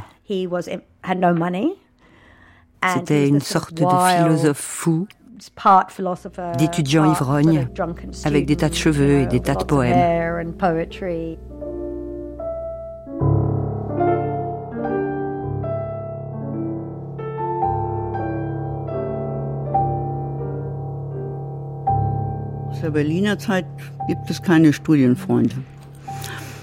On ne connaît aucun camarade que Marx aurait connu pendant ses années d'études à Berlin. Äh, Les seules personnes qui semblent l'avoir durablement marqué, ce sont celles qui äh, fréquentaient le Dr. Club. Il y avait Bruno äh, Bauer, euh, Mais il y avait aussi ce personnage très important dont Marx était très proche et avec qui il s'est brouillé par la suite. Moses Hess. Moses Hess était originaire de Bonn c'était un intellectuel issu du milieu juif orthodoxe de Bonn. Äh, Il s'était émancipé intellectuellement et était très tôt devenu communiste, bien avant Marx, au sens philosophique, mais pas encore politique du terme. Moses Hess soutient Marx après l'échec de sa carrière universitaire. Il le recommande à divers endroits. Si Marx peut se lancer dans le journalisme, c'est grâce au contact que Moses Hess a dans la presse. Et assez rapidement, la Rheinische Zeitung, un tout nouveau journal libéral financé par les grands bourgeois de Cologne, va proposer un poste à Marx grâce à l'intermédiaire de Moses c'est le moment où Marx fait sa véritable entrée dans la vie active. Les premiers articles qu'il publie prouvent déjà qu'il est un auteur brillant et doué d'un excellent sens critique. Il a un tel talent qu'il devient rapidement rédacteur en chef. Malheureusement, le journal sera très vite interdit. C'est un journaliste qui est assez apprécié, par sa qualité de plume, y compris par ses adversaires. Et c'est quelque chose qui vaut jusqu'à la dite maturité, Marx avait cette réputation d'être à la fois un génie prometteur. C'est Edgar Bauer, le frère de, Bruno, qui l'appelait un génie prometteur lorsqu'il était jeune, et en même temps une réputation de velléitaire. C'est-à-dire que tous ses comparses à l'époque, euh, Arnold Ruge par exemple, lorsqu'il en parle dans sa correspondance, écrivent euh, Marx, il est très prometteur, mais il nous promet Monts et Merveilles, il nous promet des articles, des livres, et il ne les livre jamais parce qu'il se perd dans la bibliographie, il se perd euh, dans la lecture de multiples ouvrages et dans d'autres nouveaux projets. Donc Marx, effectivement, c'est un auteur qui a énormément écrit mais peu publié parce qu'il est dans cette expérimentation intellectuelle permanente et surtout c'est un auteur qui, à la fois politiquement et théoriquement, bouge très vite. Rheinische Zeitung, 25 octobre 1842. Débat autour de la loi sur les vols de bois. Le lecteur nous pardonnera d'abuser de sa patience et de sa persévérance, deux vertus qu'il nous a fallu pratiquer nous-mêmes en traitant de ce sujet. Pour s'approprier du bois vert, il faut le détacher violemment de son support organique. Attentat ouvert contre l'arbre, et à travers l'arbre, attentat ouvert contre le propriétaire de l'arbre. Quand il s'agit de bois mort, en revanche, rien n'est soustrait à la propriété. On en sépare ce qui est déjà séparé. Ramasser du bois mort et voler du bois sont donc deux choses essentiellement différentes. Si la loi appelle vol une action qui constitue à peine un délit, alors la loi ment et le pauvre est sacrifié à un mensonge légal. Vous ne forcerez jamais personne à croire qu'il y a crime quand il n'y a pas crime. En appliquant la catégorie vol là où elle ne doit pas l'être, vous l'exonérez là où elle doit s'appliquer. Un Rénan. Ce jeune Marx, évidemment aussi le jeune Marx journaliste hein, qui découvre la situation de misère des paysans rénans, qui découvre euh, la misère euh, des tisserands silésiens, et qui, avant même de rencontrer le prolétariat, puisqu'il n'existe pas euh, dans l'Allemagne de cette époque, avant même de rencontrer cette classe ouvrière, entrevoit l'importance, euh, le rôle historique de ces catégories sociales et notamment donc de ce qu'il appellera le prolétariat. C'est cette découverte-là, euh, cette, espèce de conversion. On a Marx né dans un monde bourgeois, mais qui a le sentiment que le, la classe qui est motrice historiquement n'est pas la sienne. C'est cette, euh, cette découverte-là qui va être un moteur théorique extraordinaire. Il ne deviendra jamais officiellement rédacteur de la Gazette rhénane mais il jouera un rôle central dans l'équipe de direction, essayant un peu de ménager la chèvre et le chou entre le radicalisme de ses amis jeunes hegeliens, qui euh, cherchent à faire passer des idées nouvelles, des idées... Euh, un athéisme assez virulent, à faire passer aussi peu à peu des idées communistes, démocrates et anarchistes, et de l'autre côté la bourgeoisie de Cologne qui est plus libérale politiquement et qui a un peu du mal avec ces idées-là et qui tout de même la pourvoyeuse de fond de la Gazette rhénane. Donc en fait, Marx à la Gazette rhénane est plutôt euh, politiquement euh, en retrait des jeunes hegeliens. C'est quelqu'un qui reste beaucoup plus libéral, modéré, à essayer de transiger avec euh, les bourgeois de Cologne face aux idées nouvelles des jeunes hegeliens berlinois, ce qui amènera d'ailleurs à une brouille entre Marx et la plupart des jeunes hegeliens berlinois, dont son ancien ami Bruno Bauer.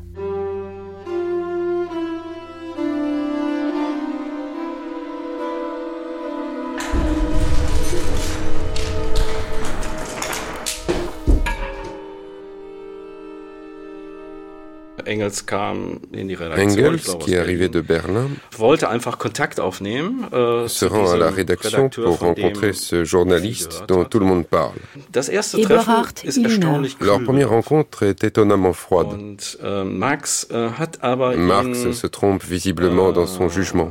Sozusagen falsch zugeordnet. Er hat äh, äh, Engels äh, eine Il assimile Engels aux jeunes Hegeliens avec qui il venait de se brouiller. Mit denen sich überworfen hat. Marx hat ja immer gestritten mit jedem. Il faut dire que Marx avait tendance à se brouiller avec tout le monde. So when Marx and Engels first meet as young men, Lorsque Marx et Engels se rencontrent pour la première fois, le contact est plutôt froid, même s'ils sont tous les deux de jeunes hegeliens de gauche.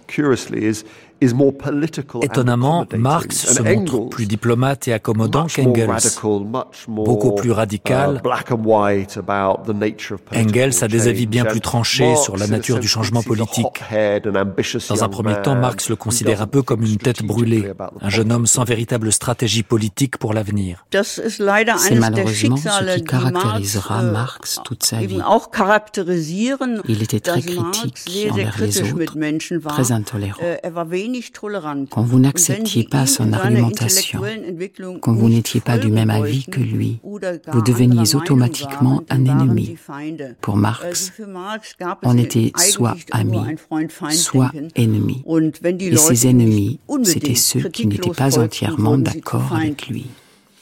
Une des choses qui sont beaucoup reprochées à Marx, par ceux qui ne l'aiment pas, c'est le nombre phénoménal de polémiques qu'il a menées contre les gens de son temps, y compris des gens d'une grande valeur intellectuelle, ce qu'il ne contestait d'ailleurs pas. Donc, il est présenté comme une sorte de mauvais coucheur par principe et d'être prétentieux, d'être prétentieux, qui sans arrêt se considère comme plus fort que les plus forts. Si on veut bien entrer un peu plus dans le contenu, Marx n'est pas simplement quelqu'un qui, combat les autres, c'est à chaque fois quelqu'un qui essaye d'aller au fond de la question et qui, euh, par un, puissant coup de talon, ressort de là avec la mise en évidence de nouveaux éléments théoriques qui jusqu'ici n'étaient pas compris. Lorsque la gazette euh, rhénane est interdite, euh, puis quelques mois plus tard cesse sa publication, au début de l'année 1843, il s'agit à la fois d'une perte de revenus, pour Marx, mais aussi de l'échec du projet politique qui était le sien à la Gazette rhénane, de l'échec du projet libéral, d'une modernisation de la Prusse qui serait poussée par la formation euh, d'un espace public libre et radical. Alors de ce point de vue-là, le premier engagement politique de Marx, euh, celui du jeune Marx, donc c'est un engagement euh, de journaliste, de d'intervenant dans, le débat public euh, allemand jusqu'au point où finalement cette intervention s'avérera impossible et où Marx va choisir l'exil d'un certain point de vue. Ça lui sera infligé, mais il le choisit aussi en refusant de se battre à coups d'épingle, comme il le dit, quand il quitte l'Allemagne et les revues qu'il animait. Il va continuer à faire un travail politique sous la forme de ce travail de journaliste tout au long de sa vie. Une de ses obsessions depuis les travaux de jeunesse, c'est cette question de l'État, de la démocratie, l'État comme incarnant justement cette politique séparée, cette politique coupée de la réalité sociale dont il faut euh, s'emparer de nouveau, qu'il faut se réapproprier. Et, tout son militantisme politique, toute son action et sa réflexion politique tournent autour, je crois, de cette question de la réappropriation. À ce moment-là, Marx se trouve dans euh, son imminente belle famille, euh, la famille noble des, Westphalen, puisqu'il va bientôt se marier avec euh, Jenny von Westphalen. Et il travaille dans le, cabinet et la bibliothèque de feu son futur beau-père. Il travaille, en l'occurrence, principalement dans ce manuscrit, sur l'articulation entre société civile et État. Marx, dans le manuscrit de Kreuznach, en discutant la philosophie hegelienne, lui oppose une nouvelle position politique et qui correspondrait davantage aujourd'hui à ce qu'on appellerait démocrate radical, puisqu'il s'agit d'une démocratie directe, d'une démocratie qui rejette la représentation. Ce modèle de démocratie radicale reste très abstrait sous la plume de Marx, parce que c'est un écrit expérimental. C'est un écrit où il cherche à penser un nouveau modèle entre société civile et État, où il cherche à penser un nouveau but, celui de la démocratie, mais il le fait encore d'une manière très hypothétique, en cherchant des arguments, en cherchant des formes possibles, et il le fait d'une manière qui n'aboutira d'ailleurs pas.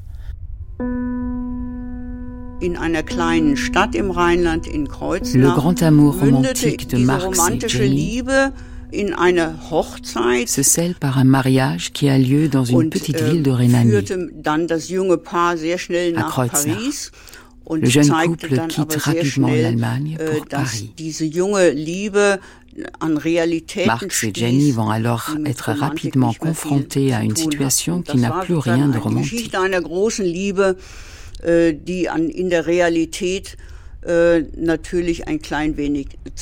C'est, si vous voulez, l'histoire d'un grand amour qui va devoir se heurter à la dure réalité sans trop se briser. Son destin, son avenir, c'est l'exil, c'est une vie difficile, euh, dans toutes sortes d'endroits, sous la menace d'une expulsion, d'une perquisition domiciliaire. Rien ne stimule euh, l'exercice de, l'intelligence, de, l'esprit, comme les persécutions dont on peut être euh, l'objet. Et je pense à la réflexion d'un autre philosophe juif du premier rang, Spinoza. Ne pas rire, ne pas pleurer, comprendre.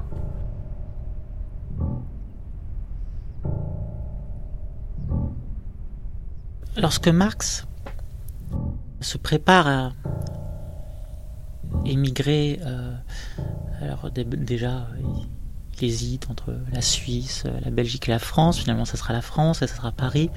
Il écrit à Rouge que ce qu'il n'arrive plus à faire et qu'il faisait euh, encore à la Gazette rhénane, c'est contrefaire sa propre pensée. C'est faire des compromis apparents de manière à éviter le plus possible la censure. Il dit que euh, écrire en Allemagne, c'est se falsifier soi-même, qu'il faut arrêter d'écrire avec euh, des épingles pour écrire avec des épées.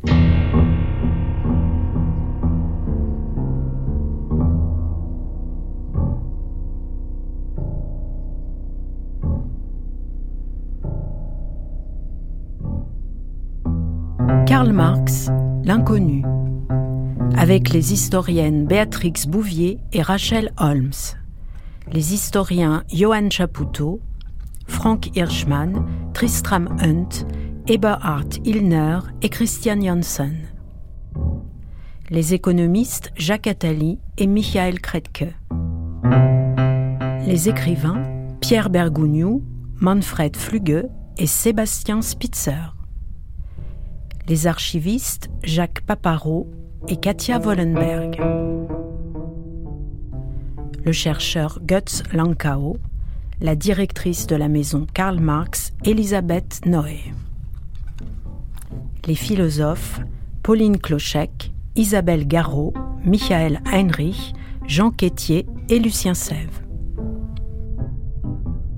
Voix Catherine Boguet, Gabriel Dufay, Laurent Lederer, Mohamed Rouabi et Andrea Schiffer. Attaché d'émission, Sarah Godard. Traduction, Lou Elio. Documentation, Maria Contreras, Romain Couturier. Merci à Jean-Yves Masson pour la traduction du poème du jeune Marx et au Goethe-Institut de Paris. Prise de son, Yann Frécy et Alain Joubert. Mixage, Claude Niort. Une série documentaire de Christine Le Cerf, réalisée par Franck Lilin. À demain pour la troisième partie de cette grande traversée, Karl Marx à l'heure des révolutions.